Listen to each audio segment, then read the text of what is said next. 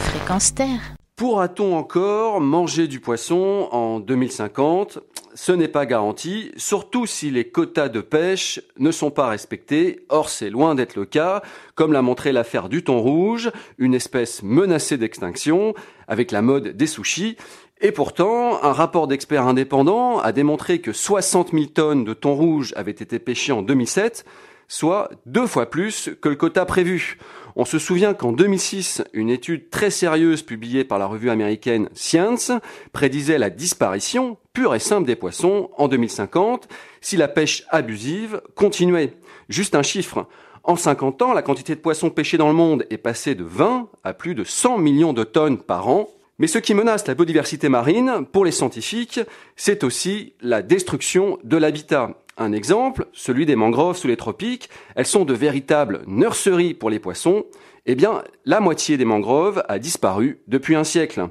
C'est également la pollution qui est mise en cause, avec le développement de ces zones dites mortes, parce qu'elles manquent d'oxygène, en raison des eaux usées et des engrais chimiques rejetés à la mer. Ensuite, c'est le réchauffement climatique qui est montré du doigt. Il modifie les courants, ralentissant le transport naturel des nutriments du fond de la mer vers la surface. Et pour finir, c'est l'accroissement du CO2 qui fait grimper l'acidité de l'eau, ce qui nuit aux récifs coralliens et aux espèces qu'ils abritent.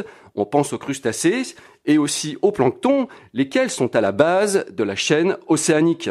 Or, les experts sont unanimes. Plus un milieu aquatique est riche en biodiversité, plus il est résistant. En revanche, lorsqu'une seule espèce disparaît, ce sont toutes les autres qui sont menacées car c'est l'ensemble de la chaîne qui est fragilisé. Alors comment inverser la tendance et permettre aux générations futures de goûter aux poissons? Pour les écologistes, il faut d'abord faire respecter les quotas de pêche, ensuite il faut développer les réserves marines protégées, enfin la solution n'est pas la consommation de poissons issus de l'élevage en pisciculture, car ces derniers sont nourris par du poisson pêché, un kilo de saumon élevé, nécessite 5 kilos de poisson sauvage.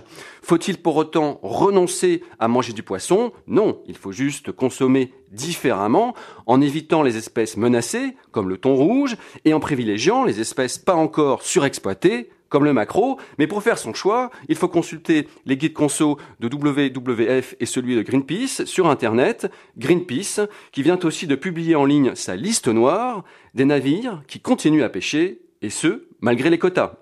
Retrouvez cette chronique sur www.fréquenceterre.com. Mathieu Dautuil, la chronique Écomère pour Fréquence Terre.